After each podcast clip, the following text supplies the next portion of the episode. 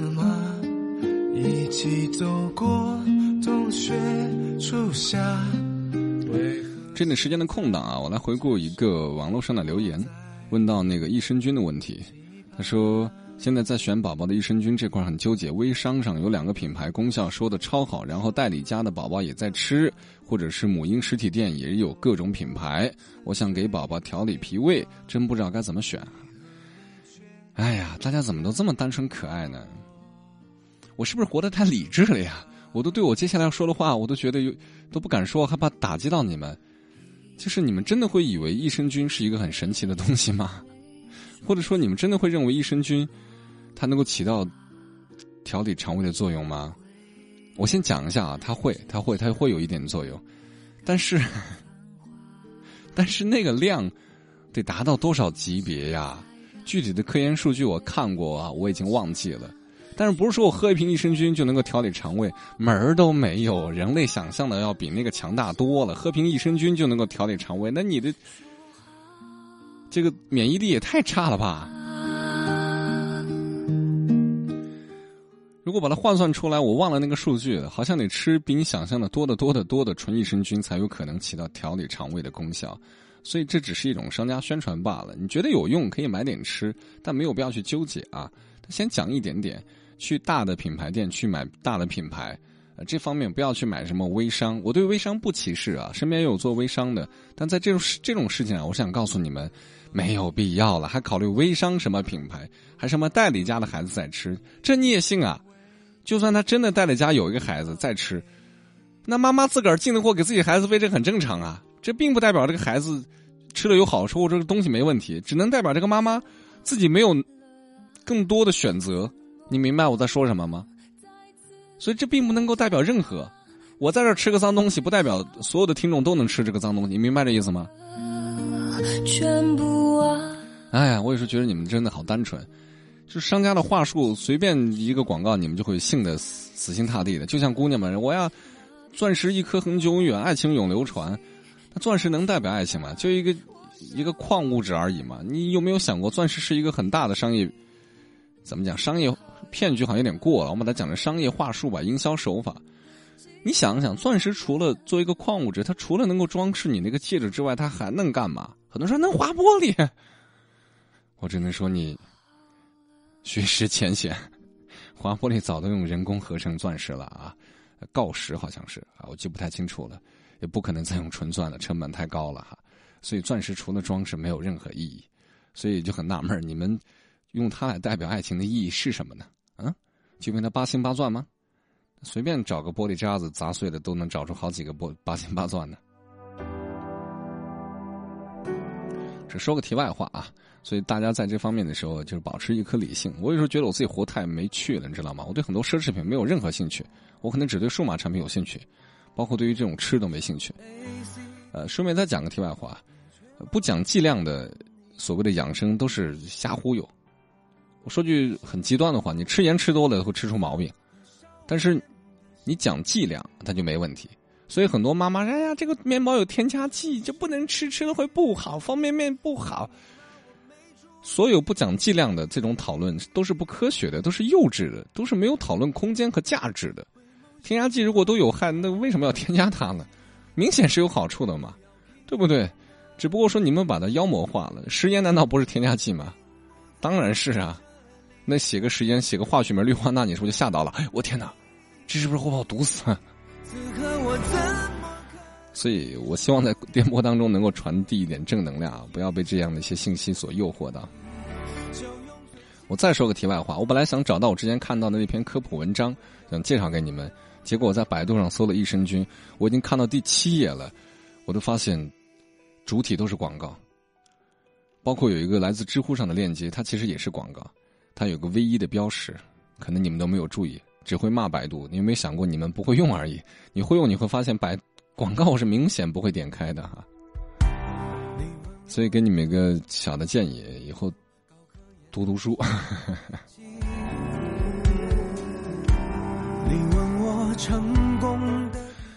好了，还有最后四分钟了，很多网上的朋友还在问说，刚才那个学生是怎么听出来的？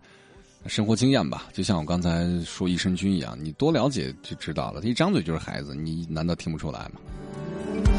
你说我不懂的问题嗯，小林他说：“趁我们年轻而多努力学习吧，变得有能力，生活的经济压力就不是问题，生活许多问题就不是问题。”那话说的对啊，话糙理不糙。生活很多的问题是因为兜里没兜里有问题哈，所以导致生活处处都是问题。当然了，兜里没问题的时候，并不代表所有的问题都能够解决。对吧？就像我前两天说过的一篇文章，呃，首先爱情是买呃这个，首先这个金钱买不到健康啊，买不到爱情啊，对吧？买不到睡眠啊这些东西，买不到亲情之类的。但是换个角度去说，那没有金钱的支撑，以上所说到的什么健康啊、爱情啊、亲情，估计也玩不下去。唱给你听。左手啊，他说说真的，我就是做益生菌的，没错，宣传都是代理商做的，而我做的是进口的。也没什么用，左手你，你商业机密都被你透露出来了呀啊！我必须科普的讲一下，益生菌对人体是有些好处的，但这个得非常长的一段时期坚持去服用，跟吃药一样，你必须按时按量才有解决，对吧？你说益生菌吃完就能够解决什么肠道问题，就能够减肥，就能够解决这什么调理问题，那真的要医生干嘛呀？是不是？所以同学们、同志们，相信医生吧。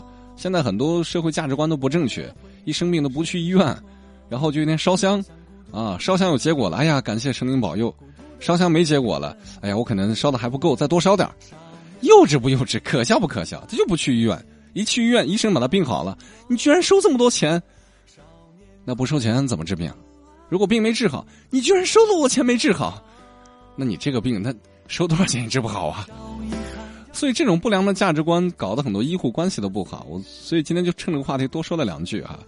我们还是要理性一点看待一些问题，相信科学，好不好？不要乱来。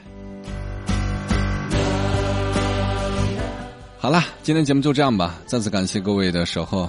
零零碎碎说了很多跟情感相关的、跟情感无关的，但归纳起来总结一下，都是对你们的生活有关的。希望各位的生活都能够越过越好。那首为你学的歌。还没有唱给你听，要给你做的红烧肉还没有做，家里的小熊还在等着你下班，隔壁的戏精小朋友又哭了一场。我知道你不会再想我，你有了新的小哥哥，开始了新的生活。我也知道爱情不是生活的全部，删除了我们所有的关联。所以最近的日子，其实也没什么不好。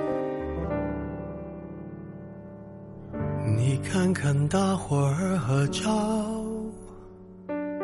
就你一个人没有笑，是我们装傻，还是你真的有很多普通人没有的困扰？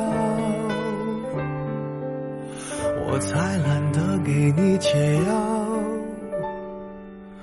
反正你爱来这一套，为爱情折腰，难道不是你一直以来戒不掉的癖好？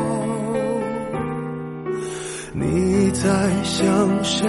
想到睡不找。你应该觉得骄傲。很多人想失恋也没有目标，只是想睡个好觉。别炫耀，别说你还好，没什么不好，你就怨日子枯燥。没什么烦恼，恐怕就想到什么生存意义，想到没完没了。你给我听好，想哭就要笑。其实你知道，烦恼会解决烦恼，新的刚来到，旧的就忘掉。渺小的控诉，就是你想要的生活情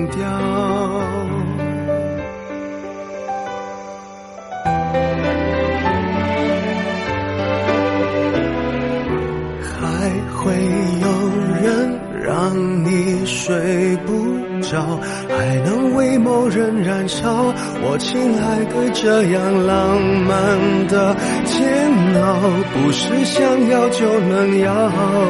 别炫耀，别说你还好，没什么不好，你就怨日子枯燥。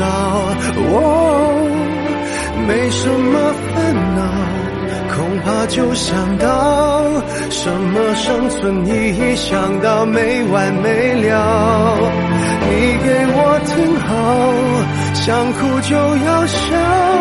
其实你知道，烦恼会解决烦恼，新的刚来到，那旧的就忘掉。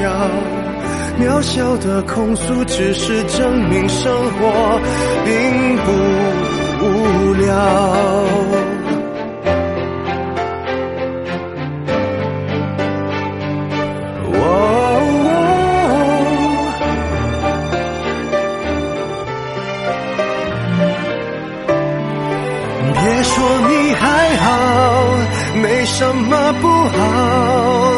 就怨日子枯燥。我没什么烦恼。恐怕就想到什么生存意义，想到没完没了。你给我听好，想哭就要笑。其实你知道，烦恼会解决烦恼。新的刚来到，旧的就忘掉。渺小的控诉，只是证明生活并不。无聊，别让我知道，其实你在背着我们偷笑。